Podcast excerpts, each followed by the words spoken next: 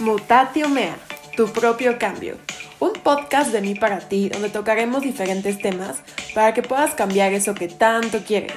Hablaremos de muchas cosas, algunas divertidas, otras no tanto, con invitados muy especiales. Así que tú solamente siéntate, ponte cómodo y escucha.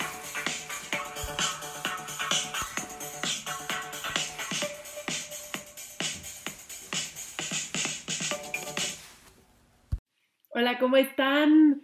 Bienvenidos a un capítulo más de Mutatio Mea, un capítulo más aquí con ustedes. Eh, estoy muy feliz de que nos sigan acompañando. Eh, como siempre se los he venido diciendo, este es un espacio para ustedes. Entonces, si alguno de ustedes alguna vez quiere participar, hablar, lo que ustedes gusten, saben, saben que son más que bienvenidos.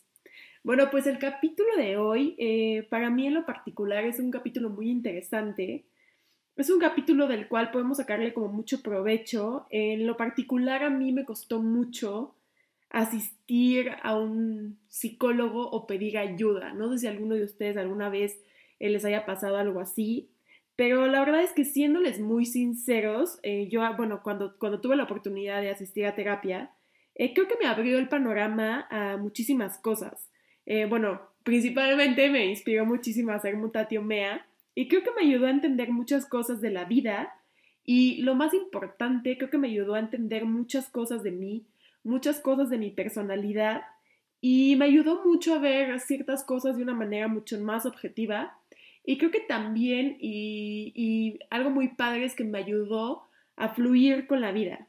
Em, el tema de hoy es, es qué cambia cuando vas a terapia. Y pues les tengo a otra invitada muy especial. Ella es Paola. Ella es maestra en terapia condictivo-conductual. también trabaja en una escuela y pues también en una clínica privada. Y pues bienvenida Paola, estoy muy feliz y muy contenta de estar aquí contigo. ¿Cómo estás? muy bien, muchas gracias. Pues mira, yo ya conté un poquito de mi experiencia, de lo que para mí fue ir a terapia, pero pues el día de hoy quiero que les cuentes a las personas eh, pues para ti, pues qué, para ti, pues cuál es la importancia, o sea, para ti principalmente, este, qué sientes o qué pasa cuando tú das terapia, o sea, para ti qué es, pues sí, qué es, qué es la terapia en sí, y pues también los beneficios de que la gente conozca, sepa, vaya a terapia, este, no sé si nos puedes contar un poco como de todo eso. Claro, pues como ya mencionaste, yo soy este, terapeuta en terapia cognitivo-conductual y pues esta corriente o este modelo, ¿no? Nos dice que las circunstancias en sí mismas no son las que determinan cómo nos sentimos, más bien es la interpretación que nosotros le damos a lo que nos está sucediendo, lo que nos hace sentir bien o mal, ¿no? Entonces es muy interesante porque entonces nosotros somos, este, pues, activamente contribuimos a cómo nos sentimos sin darnos cuenta, ¿no? Construimos nuestra realidad. Entonces, lo que hacemos en este tipo de terapia es identificar justo esos pensamientos que, tenemos que nos hacen sentir mal, ¿no? O sea, por ejemplo, eh, eh, cortas con tu novio o con tu novia, ¿no? Entonces, lo importante es más bien tú cómo estás eh, viviendo lo que está sucediendo, no el hecho en sí mismo. Entonces, es diferente que yo piense como, ay, corté con mi novio y es lo peor que me puede pasar, y entonces puedes caer en una depresión muy importante por lo que estás pensando o es distinto a que yo diga, bueno, sí terminó una relación, pero aprendí de esto y está bien que me sienta mal y esté triste porque al final pues convivía con esta persona, ¿no? Entonces, es que, o sea, creo que, bueno, como dices tú, hablando de cortar, creo que es algo, algo muy fuerte en la vida de un ser humano. Sí. que lo mencionas, creo que o sea, creo que sí lo ves mucho como desde el punto uno y como desde la perspectiva uno. Lo siento yo en, pues en lo personal, no sé. Sí, y pero está bien, o sea, es normal que nosotros tengamos este tipo de pensamientos respecto a las cosas que nos pasan, ¿no? Y aparte, este, no sabemos muy bien por qué el cerebro como que funciona de esta manera, es como una parte cultural, una parte pues nuestra historia personal, pero pues lo que sí es cierto es que a veces no vemos como el panorama completo de lo que nos está pasando y como nos enfocamos en la parte negativa muchas veces, ¿no?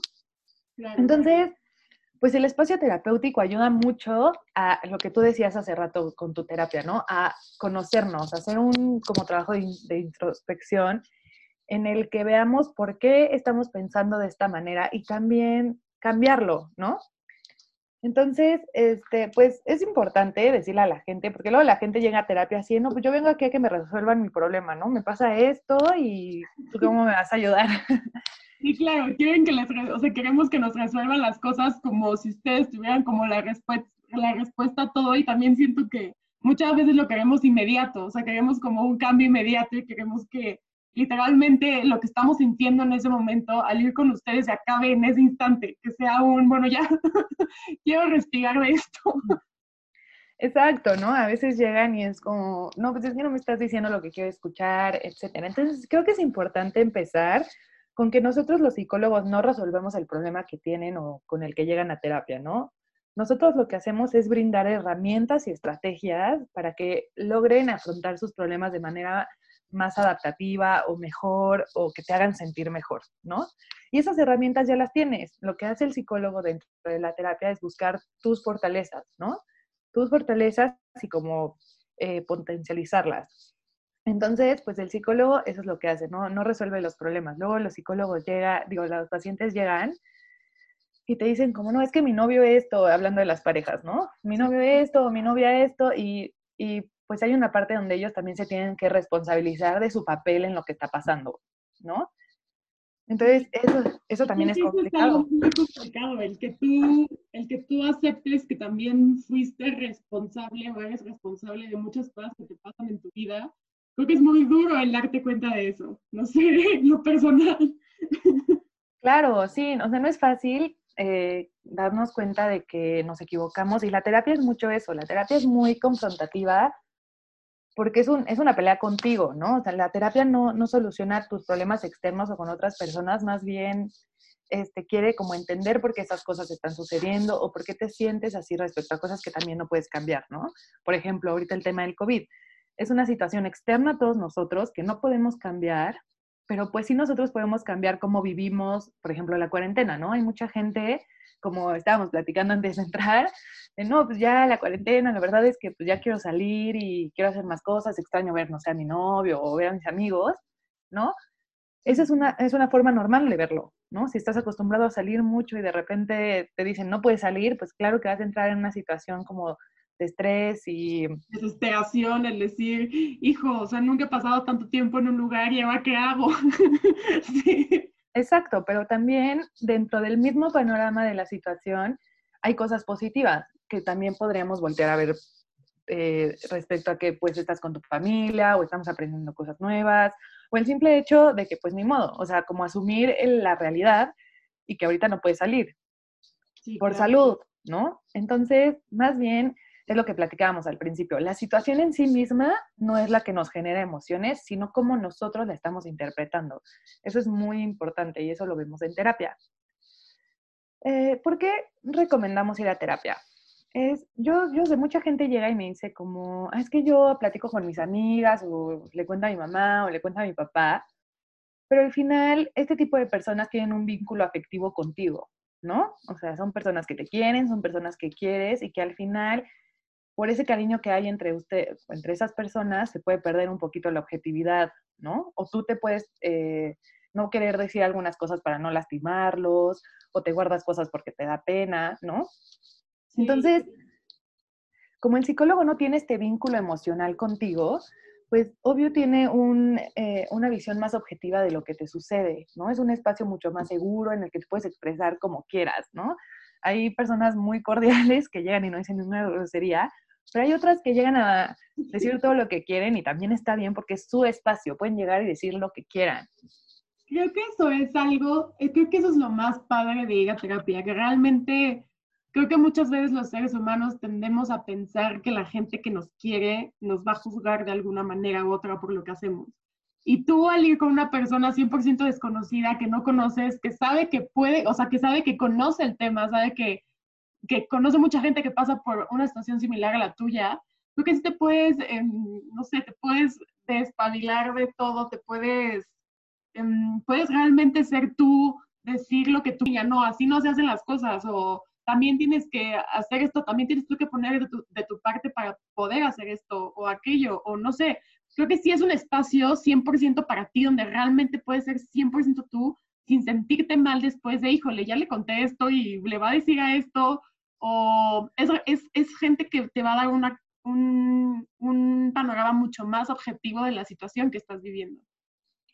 Claro, entonces, pues sí, el espacio terapéutico está creado para eso, ¿no? Las personas pueden, no van a ser ni juzgadas, ni rechazadas, ni señaladas de nada que digan, porque no hay, no hay nada bueno o malo, ese es, ese es un juicio nuestro, ¿no? Sí, 100%. Más bien nosotros queremos más entender por qué estamos reaccionando de esa manera. Aparte a todos nos pasa, ¿no? No porque estudias psicología no te enojas o no estás triste, ¿no? Nosotros también reaccionamos a las cosas. Entonces, y tenemos que ir con un terapeuta también. Nosotros no podemos, o sea, sí podemos autoanalizarnos, pero lo que se recomienda es ir con alguien para que también te ayude ese proceso de, de autodescubrimiento, de ver por qué estás este, actuando de esa manera, por qué piensas así, porque todos tenemos nuestra historia, ¿no? Sí, claro, porque por el simple hecho de ser psicólogo, pues no te quitas historia, al contrario, creo que siento que te vas formando de muchas más historias y muchas más experiencias, de muchas más cosas. Claro, la verdad, yo, yo, lo, yo lo describo como, un, como una aventura, ¿no? O sea, el descubrirte y el conocerte a ti mismo, la verdad es que sí es un proceso complicado, ¿no? Vivimos como con la atención en otras cosas, vivimos con la atención hacia afuera, hacia los demás, a las redes sociales, a lo que está pasando. Y ahorita creo que viene como una ola distinta como de autoatención, ¿no? Ese término creo que es mío, pero no lo he escuchado, pero como de, de, de autorreflexión, de, de autodescubrimiento, de autocuidado, en el que hay que regresar a nosotros mismos, ¿no? Entonces la terapia te da eso, te da, te ayuda, solo el, psicólogo es, solo te ayuda a descubrirte, te da como pasos, pero realmente el que hace todo el trabajo es el, el paciente, ¿no? Entonces, pues el autodescubrimiento ayuda a muchísimas cosas, a entender por qué reaccionamos de muchas maneras, pero también te ayuda ya hacia afuera, ¿no? En tus relaciones este, sociales, en tomar mejores decisiones, en tomar decisiones desde desde la objetividad y no tanto desde la emoción, ¿no? Porque luego cuando estamos enojados, por ejemplo, otra vez regresando a las parejas, te enojas con el novio, es como, bueno, ya, Ana, fregada todo, ya no quiero nada, estoy harta, y al ratito estás toda preocupada así de, ay, no, ya le dije esto, yo no quería cortar, y... Como que actúas sin pensarlo, actúas por instinto, y no piensas las cosas, entonces explotas y sacas mil y un cosas que chance hasta ya pasaron, pero después eso es como de, ay, hijo, ¿qué le dije? o ¿por qué hice esto? ¿O por qué reaccioné así? Y como dices tú, o sea, creo que el conocerte con terapia y toda esta parte, sí te da ese momentito de, o sea, puede ser como tus cinco minutos de pensar un poquito más las cosas. O no sé, o sea, no sé qué puedes decir como tú al respecto de esto. Pues ser un poco más asertivo, ¿no? O sea, que enojarse está bien. estar, estar triste también está bien. No luego los pacientes llegan y es como, no, pues es que me divorcié y estoy triste. Claro, claro que vas a estar triste, claro, claro que, te va a generar muchas emociones porque es un proceso complicado, ¿no? Pero como todo en la vida, yo creo, los, e, los excesos son malos. Entonces, las emociones tienen una función importante, ¿no? Las funciones nos hacen adaptativos, hacen que, que sepamos cómo reaccionar ante ciertas circunstancias. Por ejemplo, el estrés y la ansiedad son poquitos rojos de ah, ah, si estoy en peligro o no, y eso te hace reaccionar. Pero cuando ya se vuelven muy constantes o muy altos es cuando empiezan como a generar más problemitas, ¿no? Entonces, eso es lo que trabajamos, como en, en sí actuamos muchas veces desde la emoción, ¿no? Y sí hay herramientas y hay formas de, de cambiar ese tipo de reacciones para que se vuelvan en terapia cognitivo-conductual, más adaptativas, ¿no? Entonces, pues esto ayuda a muchas cosas, te ayuda a sentirte mejor, a expresar mejor tus sentimientos, esa es otra, ¿no? Como que crecemos y nos, enseñan como, ¿por qué lloras? No debes de llorar o ¿por qué te enojas? Está mal que te enojes, ¿no? Sí, creo que sí nos enseñan mucho desde muy pequeños a los humanos a reprimir las emociones que no considero que sean emociones malas y creo que no podría decir que son emociones malas, pero nos nos, mm, siento que a veces nos, nos reprimimos muchísimas cosas que son naturales en los seres humanos, por ejemplo, enojarte o estar triste. O sea, yo creo que sería algo increíble que todo el día estuviéramos felices y sonrientes y cabalgando por todos lados, pero realmente no es así. O sea, sí tienes que vivir, o sea, sí tienes que enojarte y si tienes que sentir tristeza y también como para entender muchas cosas de la vida. Y eso creo que no lo vemos, o sea, no lo, o sea, no lo vemos, o sea, no lo visualizamos como algo tan normal cuando pues realmente sí lo es. Exacto, sí, e, e, esa como relación con nuestras emociones es importante también, en sentarnos a, a validar la emoción que tenemos, ¿no? No está mal, por ejemplo, los celos, que también es un tema, no está mal sentir lo que tengas que sentir en ese momento, ¿no? Pero a veces nos quedamos solo en eso, siento enojo, siento tristeza o siento celos. Ok. Y luego, ¿qué pasa con eso que estás sintiendo? ¿Por qué lo estás sintiendo? Entonces se puede trabajar esa emoción, pero las emociones están por algo. Entonces, sí, vivimos, nos enseñan como a reprimirlas un poquito y entonces crecemos y luego no sabemos qué hacer con las emociones, ¿no? Como es que a mí me dijeron, me dijeron que, las que no podía expresarme cuando estoy muy enojado, que no podía llorar. Entonces, ya más grandes, pues hay otros problemas un poquito más grandes o te estás enfrentando a conflictos que no sabes manejar y entonces esa inteligencia emocional es la que en terapia ayudamos como a manejar, a cambiar, ¿no? Podría decir que terapia nos puede ayudar a nosotros em, como a, a validar, o sea, siento que varios, nos pueden ayudar en varios puntos pero principalmente uno muy, muy importante sería como a validar nuestras emociones y a entender de dónde vienen. Claro, hay, hay muchos tipos de terapia. Hay algunas, por ejemplo, como el psicoanálisis, que se enfoca más en qué pasó en el pasado para saber qué está pasando en el presente, ¿no? La terapia cognitivo-conductual se, se, enfoca más como en el momento actual, en el aquí y en el ahora. ¿Qué está pasando ahorita que me hace sentir de esta manera, ¿no? Entonces, más bien es lo que hablábamos al principio. Sí, hay que validar las emociones y saber de dónde vienen, porque nosotros los estamos creando desde lo que pensamos, ¿no? Sí. Entonces, si nosotros logramos, si, si, entendemos que nosotros controlamos a nuestra mente y no nuestra mente nos controla a nosotros, ahí cambia absolutamente todo, ¿no? porque luego era al revés, al revés, antes era como Descartes, ¿no? Que decía, pienso, luego existo, y ahorita dices como, no, yo, yo puedo controlar mis emociones, yo puedo controlar mi mente, y entonces te cambia la vida, porque entonces tú tienes el, el, volante de tu coche y decir, yo me quiero sentir de esta manera, ¿no? No es tan simple, obviamente se necesita un trabajo y por eso sirve el terapeuta, y hay un acompañamiento que te ayuda y te guía, pero al final el que hace todo ese trabajo sí es el paciente. Entonces, en este tipo de terapia, el paciente tiene un papel muy importante y muy activo dentro de la sesión. Se le dejan tareas, se le, se le dice cómo, se le pregunta cómo se siente, qué necesita, ¿no? Porque él es el que va a generar el cambio. Yo solo soy una guía para que él logre y eventualmente él tenga las herramientas y no necesite ir a terapia. Él solito puede identificar como, ah, esto que estoy pensando igual y no es tan racional, igual me estoy dejando llevar un poquito por la emoción Igual sí se enojó mi novia, pero bueno, no se enoja todos los días. Pensar que se enoja siempre, pues igual está un poquito exagerado, ¿no? Sí, claro. Sí, sí, sí. O sea, creo que, creo que es el tener, o sea, es aprender, bueno, no sé si lo que diga está bien, pero siento que también es un poquito aprender a, o sea, aprender a controlar tus emociones y pensamientos, tanto como positivos como negativos, como para poder tener una respuesta a lo que estás viviendo en ese momento o a lo que te está pasando en ese momento para que al, tu reacción, tu reacción no tenga las consecuencias de las cuales tú te puedas arrepentir en un futuro? Eh, pues más bien, hay, hay, conductas que sí pueden hacer que después digamos como, ay, ching, no hubiera hecho eso, ¿no? No hubiera dicho eso. Digo, chin, ¿para qué lo hice? Oh, ¿Y ahora qué hago? Eh, que justo la conducta que llegamos o lo que llegamos a hacer cuando nos sentimos enojados o tristes, ¿no? Es una respuesta, ¿no? Es una consecuencia de lo que estoy pensando. Entonces, vamos a poner un ejemplo, ¿no? Ahorita con el COVID, si yo tengo miedo de salir porque pienso que me va a pasar algo, pienso que me voy a enfermar o me voy a contagiar, entonces, eso va a generar una emoción. ¿Qué emoción generaría? Pues hablemos de ansiedad, ¿no? O estrés, ¿no? Que es normal. Pero entonces ese, eso va a tener otra respuesta que va a ser ya más conductual, o sea, de lo que hacemos.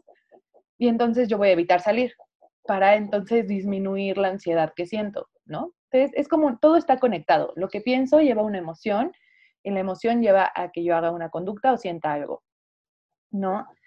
Eh, ah, ahí me equivoqué.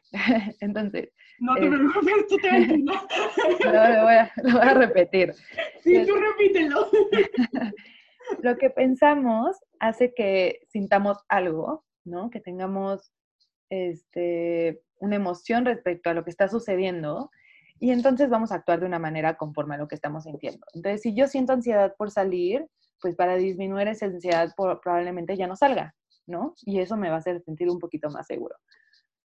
Entonces, lo que se busca es encontrar dentro de la misma situación, que la situación no la podemos cambiar, encontrar maneras más adaptativas de relacionarnos, por decirlo de alguna manera, con la situación, ¿no? Es diferente que yo diga, no, me voy a salir y voy a morirme y me va a dar COVID, entonces ya no voy a salir siempre, a que diga, bueno, sí está pasando a una situación importante, ¿eh? sí ahorita, mientras el, este, esté la cuarentena y digan que no salgamos, sí debería de quedarme en mi casa por salud, pero en el momento en el que nos dejen va a ser por alguna razón y si sigo las medidas sanitarias probablemente no me enferme, ¿no?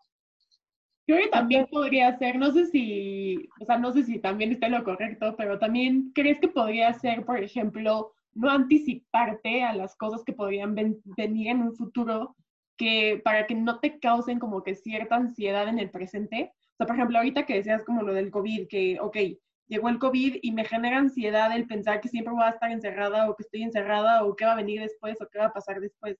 O sea, también es tener un poquito el soltar como o sea, te enseña como a soltar el futuro para que no, o sea, para que puedas en sí tomar una acción sobre tu presente? Pues depende, ¿no? Eh, nosotros, el tiempo es como muy relativo y sí hay veces que nosotros pensamos en cosas a futuro y que nos pueden generar ansiedad y etcétera, pero también hay cosas que nos ayudan a, prepararnos para cualquier cosa, ¿no? Eh, decir que no pensar en el futuro para nada no es este, lo más adecuado, ¿no? Más bien, de nuevo, como ver la objetividad de lo que estoy pensando, aunque sea futuro, ¿no? O sea, de pensar como, bueno, eventualmente vamos a tener que salir, ¿qué medidas voy a tener que tomar? Y entonces ahí está siendo más adaptativo que pienses a futuro porque estás pensando en cómo te vas a cuidar en el momento que tengas que salir. Pero si estás pensando como, ah, voy a salir y seguro me voy a morir, entonces estás pensando en algo que sí estás anticipando, que no tienes evidencia ni nada que te diga que realmente va a suceder. Sí, eh, posiblemente te estés súper, súper, súper, ¿cómo se llama esta palabra que siempre se me olvida? Subestimando y hasta creas que, o sea, creas que, no sé, por ejemplo, creas que por salir ya te enfermaste o creas que por salir ya te pasó algo o ya te va a pasar algo. Exacto. Y aparte, también es normal. Ahorita con la situación que estamos pasando, que es nueva para todos, pues claro que nos puso a todos en una situación de ansiedad y de estrés, pues porque no conocemos realmente el virus, porque nunca habíamos estado en una situación así, porque pues el mundo estuvo, en cuarentena, apenas ahorita se está como levantando. Sí, creo que paró al mundo de mil y un maneras, o sea, creo que, para empezar, creo que no, no sé si te pasó a ti, pero creo que, por ejemplo, yo en lo personal nunca pensé vivir una situación de esta manera. O sea, no, nunca se me vino a la mente el vivir una pandemia, como dices tú, una enfermedad que pues por el momento no tiene cura, que es súper contagiosa, que fue de un día para otro, como de, oye, pues ya no salgas, enciérrate en tu casa, o oye, cancela todos tus planes a futuro y bueno, por lo menos viajes, o sea, lo que tú tuvieras a futuro, cancélalo y no salgas. Creo que nadie de nosotros previno eso, ni nadie de nosotros creo que pensó que podría pasar eso. Entonces también obviamente sí te genera un poquito de, sí, de, de, ansiedad, de decir, híjole, y, mis planes, y el país, y la economía, y la gente que, pues, que, o sea, pues sí, o sea, la gente que se quedó sin trabajo, eh, lo, que va a venir un, lo, que, lo que va a venir en un futuro, o sea, creo que sí te genera mucha ansiedad.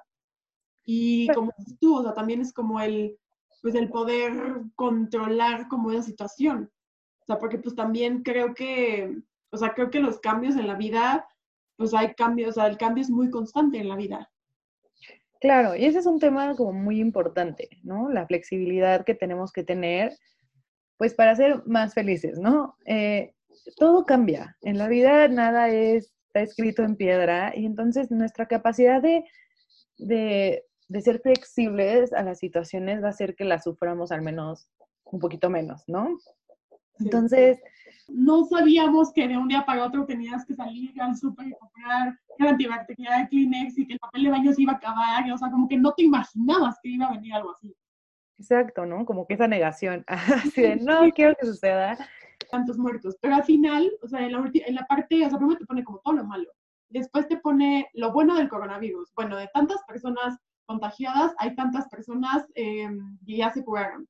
No sé, eh, tan, eh, Lady Gaga, Taylor Swift y no sé cuántas personas van a hacer un concierto y van a donar tanto dinero a tanta cosa. Entonces creo que también es importante que tengamos noticias buenas o que también le damos un poco de positivismo a la situación que vivimos. Y creo que hablo no solamente de lo que nos está pasando en el COVID, sino a lo largo de cualquier situación que te pasa. Por ejemplo, cuando tú pues cortas con tu novio, creo que al principio te nublas de todo lo negativo, porque aparte tu mente juega el típico papel de, te vienen como todos los recuerdos buenos y todo lo positivo y todo lo increíble, y al final y al cabo te vas tú misma generando como mucha más tristeza o como muchas más emociones negativas, y poco también creo que puedes verle como lo bueno a la situación. Y creo que también, eso también cuesta, pero creo que eso también lo puedes lograr pues a través de ir a terapia. Sí, lo que la terapia ayuda es esta parte de la objetividad, ¿no? Este, no, no sé, sí, sí necesitamos esta parte de ver lo positivo como seres humanos y tal, pero también la objetividad te ayuda mucho a eso, a, a que, a qué realmente está pasando, ¿no? Este, a que si eres, por ejemplo, demasiado positiva y demasiado nada pasa y nada malo, también ahí hay como una distorsión, ¿no? No estás viendo el panorama completo, no estás viendo que puede haber consecuencias en alguna de las acciones que probablemente te pongan en riesgo, ¿no? Entonces, es lo que hablábamos. Todo en su justa medida es, es bueno, ¿no? Entonces, la terapia... tiene que tener un balance, siento. Exacto. Y es difícil de lograr, pero todo tiene que tener un balance. Claro, y lo que la terapia ayuda es más bien a ser objetivo, ¿no? Como este tema que tú decías. O sea, sí están pasando estas cosas malas, sí hay gente que lamentablemente está falleciendo, sí hay gente que se está enfermando, hay una población vulnerable, estamos en situación de cuarentena, no sé, todo eso es cierto, ¿no? Pero también hay, está la otra parte que es cierta, también hay gente que se cura, también hay gente que no se enferma, también hay gente que es portadora nada más y no presenta síntomas, ¿no? Entonces, cuando ya ves el panorama completo, entonces puede ser mucho más objetivo a la, a la hora de tomar decisiones, ¿no? Este, en general. Eh, eso nos ayuda a que veas la situación un poquito más, no sé, vamos a decirlo de alguna manera, un poquito más desde lejos, como viendo más el panorama completo. Porque cuando nosotros estamos ensimismados en una situación, sobre todo cuando esa situación nos lastima o nos hace sentir mal, perdemos a veces mucha objetividad. ¿no? Regresando a esta situación de que rompes con tu novio y entonces se enojan y entonces en ese momento dices como, sí, no, la fregada, siempre me trata mal, siempre se enoja, este, siempre nos peleamos y entonces ahí no estás siendo objetivo porque pues probablemente no, se peleaban. Guiando mucho más de lo que estás sintiendo en ese momento. Como no, no es un análisis concreto de la situación, como tú, lo, como tú lo llevas diciendo como esta objetividad, o sea, no ves el objetivo, o sea, la perspectiva si te sientas tantito, que es, difícil cuando la situación está flor de piel, como dicen, ¿no? Pero si te alejas tantito de la emoción, por decirlo de alguna manera, y, eh, y entonces te pones a pensar como, a ver, si se enoja todo el tiempo, si peleamos todo el tiempo, o, o esto es lo que ahorita creo. Y entonces ya te cuestionas a ti mismo, te cuestionas si realmente lo que piensas y lo que estás sintiendo es real, porque eso es clave. Antes nos decían, todo lo que piensas es real, ¿no? O todos creíamos que todo lo que pensábamos era real. Pero la verdad es que ahorita no es cierto. O sea, no le creas a tu mente, es como una nueva era en la que te dicen, no, cuestiónate, cuestiónate qué te está pasando, cuestiónate qué, te estás, qué estás pensando, qué estás sintiendo, de dónde viene, ¿no? Entonces, es diferente que yo diga, bueno, sí nos peleamos muy seguido, últimamente hemos tenido más conflictos porque, no sé, por ejemplo, no nos hemos visto a raíz de la cuarentena y entonces la distancia genera tal, pero también no sé, me mandó un detalle o me habla todos los días o habla, no sé. Entonces ahí estás este, viendo el panorama completo, ¿no? Y ya con base todo el panorama, puedes tomar decisiones o pensar o sentirte más tranquila. Es como, bueno, entonces realmente las cosas no están tan mal. Sí, claro. como, o sea, como dicen, o sea, no solamente verlo, o sea, donde, donde, donde, como el yin y el yang, donde todo, donde hay algo malo, siempre hay algo bueno. Pero en el momento solo nos enfocamos o muy, muy, muy en lo bueno o muy, muy, muy en lo malo, pero no vemos el panorama completo de las cosas. Claro, y entonces la terapia, eh, regresando al tema de la terapia, este, porque en este tema de la psicología te puedes ir a mil caminos diferentes y terminas hablando de X, pero... Vamos a llevar como horas aquí hablando de eso. Es, es muy interesante, pero la terapia te ayuda mucho a esta parte del autodescubrimiento, en, en comprender cómo funcionas, en promover como esta parte de la inteligencia emocional, ¿no? De la objetividad que estábamos hablando. Y entonces eso va a permitir que mejores tus relaciones sociales y entonces te vas a sentir mejor y entonces ya se vuelve como un círculo vicioso, ¿no? Si yo me siento mejor conmigo y entonces soy más objetiva a la hora de ver a los demás, eh, voy a establecer mejores relaciones interpersonales y eso va a hacer que yo me sienta mejor porque estoy estableciendo buenas relaciones y, tal, ¿no? Está como conectado todo. Este, y pues esta parte también de expresar las emociones. Una parte importante de la terapia es este, esta parte de la confidencialidad, ¿no? En las sesiones, que el terapeuta no puede decir nada de lo que digas, ¿no? Es un espacio íntimo, es un secreto entre tu paciente y yo, terapeuta, y eso también te abre mucho como a expresar lo que necesites expresar, ¿no? Porque a veces sentimos culpa porque estamos enojados con personas que queremos, pero no está peleada una cosa con la otra. No está peleada el que yo, por ejemplo, quiera a mi mamá o a mi papá o a mis hermanos, pero de repente tenga sentimientos de enojo, de tristeza por algunas cosas que ellos hicieron que yo interpreté y que a mí me hacen sentir mal, ¿no? Entonces, tú estás en un espacio seguro donde la por confidencialidad el terapeuta no puede decir nada, y entonces ese espacio es tuyo, te puedes desahogar, es catártico, eh, se trabaja en ti, en tú, en cómo tú te sientes, en cómo tú estás viendo el panorama, en cómo tú estás interpretando tu realidad.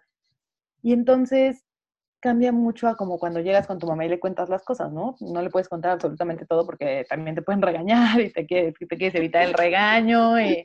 Castigo y ahí se quedó. Ah, claro, y aparte, pues la realidad es que nosotros estudiamos y nos enseñan a adquirir herramientas para podérselas proporcionar a alguien más, ¿no? Igual ir por un café con tu amiga, echar el chisme a Coyoacán está muy, muy, muy, muy cool o muy padre, pero realmente te va a decir como, ay, no sé, o sea, ya córtalo, bye, ¿no?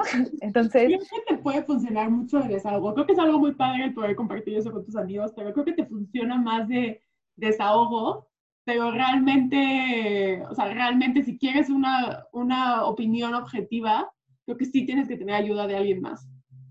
Claro, y también las personas con las que nos relacionamos van a hablar desde su experiencia, desde lo que ellos han vivido, lo que ellos han creído, los, las relaciones que ellos han tenido, ¿no? Luego pasa que, no sé, hay personas que han tenido muy malas relaciones interpersonales, entonces si tú llegas y pides un consejo, tal vez él, él o ella va a hablar desde su experiencia, ¿no? Entonces, Sí, claro, es muy bueno. No les estoy diciendo no vayan con sus amigas por el café ya nunca, ¿no? Starbucks vacío, no. No, este... ahogándose con sus amigos. ¿no? ya no hablen. No, al contrario, claro, ¿no? Es muy, es muy saludable tener estas relaciones, hablar con ellos, etcétera. Pero el, el psicólogo tiene estas herramientas que te puede brindar para que tú adquieras las tuyas y entonces te sientas mejor contigo mismo, ¿no? Entonces, a mí me parece muy importante eh, esta era actual sobre la apertura hacia al psicólogo, que se haya quitado este tabú sobre que es para locos o con gente con enfermedades mentales, que pues, no tiene nada de malo, es una enfermedad igual que cualquier otra. Así como nos enfermamos del estómago y nos enfermamos de los riñones y tal, también el cerebro es un órgano y a veces se nos olvida, ¿no? Lo vemos como un ente aparte a nuestro cuerpo. Y emocionalmente también necesitamos a un profesional que nos ayude a veces, ¿no? Entonces, a mí me parece muy importante ahorita toda esta parte de ya no verlo como un tabú, ya no verlo como para alguien loco, sino para alguien que quiere estar sano, alguien que se quiere sentir bien, alguien que quiere sentirse mejor consigo mismo y entonces mejorar sus relaciones sociales. Entonces, ahorita sobre todo con todo el tema del COVID y el confinamiento, pues hay muchas personas que se pueden sentir muy ansiosas, que pueden potencializarse sentimientos depresivos, ideas suicidas, ¿no? Entonces, este tipo de cosas y lo primero que tienen que hacer es ir a buscar a alguien que los pueda ayudar con todas estas emociones que tienen, porque la realidad es que no están solos y hay gente allá afuera preparada para eso. Hay gente, hay psicólogos preparados para la parte emocional, hay psiquiatras que te pueden ayudar si el problema se vuelve este, un poco más orgánico del cuerpo, por decirlo de alguna manera. Así como van al, doctor cuando les duele el estómago, tienen gripa, no sé, ¿no? o sea, normalizar esto que está pasando con nuestra salud mental es el primer paso para sentirnos bien en general. Porque si realmente yo voy al gym todos los días y estoy en mi peso y como bien, pero si me siento triste y estoy ansiosa, al final no estás bien. No totalmente, ¿no? No, alguna vez una maestra en, en que nos dijo que la salud eh, no, solamente es la no solamente es la parte física, sino también eh, si no gozas de salud mental, realmente no estás gozando de, del término salud completo porque realmente no estás completa. Te falta algo, o sea, tus, tus emociones o lo que tú sientes o lo como está tu mente no está bien. Y ahorita que lo dijiste muy, o sea, lo dijiste muy, muy, muy bien, el cerebro sigue siendo un órgano, sigue siendo parte de nosotros y es, y es muy viable y es muy, no sé, también es muy enriquecedor el que tú te ayudes y ayudes también pues sí, o sea, el, simple hecho de que también te, pues sí, te ayudes tú mismo a estar bien, a sentirte bien. Claro, y esta parte de, eh, no sé, les voy a poner un ejemplo, ¿no? Este, lo que pasa con, la, con las personas que tienen emociones este, muy potencializadas, muy, eh, por, por, ejemplo, depresivos o muy ansiosos, es como si tuvieran una cortinita en los ojos, vamos a decir, ¿no? Y esa cortinita es de color verde, digamos. Entonces, si ves tú a través de esa cortinita verde, aunque afuera las cosas sean de otro color o, así, tú vas a ver a través de esa cortinita, por ejemplo. Entonces, cuando tú retiras esa cortinita de color verde, entonces logras ver más claro, ¿no? Eso ayuda al psicólogo. Entonces, yo me siento muy triste o estoy muy deprimida, entonces voy a ver las cosas a partir de cómo me siento, cómo pienso de lo que me está sucediendo. Entonces, eso pierde objetividad, ¿no? Entonces, por eso un especialista en salud mental es importante. Él entiende, una, pues los síntomas que estás pasando, ¿no? Y dos, que todos tenemos herramientas para poder afrontarlo. También entiende o está especializado en que si necesitas apoyo de otra manera, te va a canalizar o te va a apoyar en alguien que tenga eh, la especialidad, por ejemplo, en psiquiatría, en el caso de una persona muy depresiva, ¿no? Entonces, este es un espacio en el que puedes ir, no necesariamente cuando ya estás al borde de la tristeza y ya no puedes contigo, sino para solucionar cosas, por ejemplo, de trabajo, si estás muy, muy estresada en el trabajo, cosas de pareja, cosas contigo, ¿no? No necesariamente tienes que sentirte muy mal para ir a terapia. La terapia, como, como hablamos, es un espacio en el que puedes encontrar muchas cosas de ti. Es, es un viaje como de autodescubrimiento y desde comprender cómo funcionas. Este, entonces te puede ayudar mucho, pero como estábamos hablando hace rato, me parece ahorita importante con todo lo que está pasando, que vean, que se, se autoobserven y vean que si, si, tienen algunos síntomas, si están muy tristes o muy ansiosos de que no pueden dormir, o están comiendo más o están comiendo menos, ¿no? Que antes. Ese tipo de síntomas pueden hablar de que probablemente por lo que están pasando estén en una situación emocional, no sé, de ansiedad, depresión, etcétera. Y entonces sí necesiten acercarse con alguien, porque es normal, lo que está pasando a todos nos generó muchas emociones. Creo que por fin tuvimos un tiempo creo que también es un tiempo, o sea, nos, no sé, la vida de cierta manera nos dio un tiempo para autoconocernos, porque realmente en esta cuarentena y en estos momentos, la persona con la que tú estás conviviendo 24/7 es contigo misma o contigo mismo. Entonces, creo que también es un, fue un momento para todos para autoconocernos y como dices tú, eh, de ahí vienen emociones que antes posiblemente no sentíamos o cosas que antes que posiblemente no hacíamos o que no sentíamos. Y también creo que es muy importante el que tú te des cuenta de todo esto y cómo puedes tú sacarle como el mejor provecho y cómo tú puedes estas emociones que estás sintiendo en estos momentos o estas cosas tuyas que estás descubriendo en ti que antes no veías o que antes no sentías, pues el ir con alguien que te ayude a entender por qué está viniendo como toda esta parte. Claro, y por ejemplo, a mí me, con todo esto de la cuarentena, en redes sociales estaba circulando como esta imagen de de, primero fue una imagen de si sales de esta cuarentena sin escribir un libro, sin leer un libro y no sé qué, entonces no, no te faltaba tiempo, sino interés o algo así, ¿no? y luego, que se Y luego salió como otra gente a decir como no, si tú te sientes mal y no quieres hacer nada, también está bien, ¿no? Y yo creo que las dos están mal, ¿no? Yo creo que, que, que no se trata de, de, encontrar el hilo negro o rojo, no me acuerdo qué color es, del destino en, en la cuarentena, pero sí, sí, sí cambia cuando estás en cuarentena y, por ejemplo, estás acostado todo el día sin hacer nada, este, viendo Netflix, por ejemplo. Sí cambia, ¿no? Lo que yo le decía a pacientes, por ejemplo, que hablan, que se sienten estresados, es que claro, claro que se vale que un día, dos, estés estresado, no quieras hacer nada y no te muevas, ¿no? Pero así como se trabajan otras cosas, la salud mental también se trabaja. Y por eso luego hubo muchas publicaciones de psicólogos eh, sacando esta información sobre qué sí podías hacer en cuarentena para tu salud mental. Y muchas de las recomendaciones eran, pues, tener una rutina, no estar acostado todo el día, mantener una alimentación balanceada, encontrar cosas que hacer, porque claro que tienen una función en nosotros, en cómo nos sentimos, en lo que estamos haciendo, ¿no? Entonces, de nuevo, los extremos no son buenos. No es bueno decir como me siento mal y entonces no me muevo, entonces no me muevo de la cama. Porque pues puede ser crónico, ¿no? Puede ser que pues un día te sientas mal, al día siguiente te sientas peor y aparte luego le sumas que no estás haciendo nada, entonces te sientes inútil y luego subes de peso y entonces ya eres un inútil, aparte gordo y entonces se pueden sumar muchas cosas, ¿no?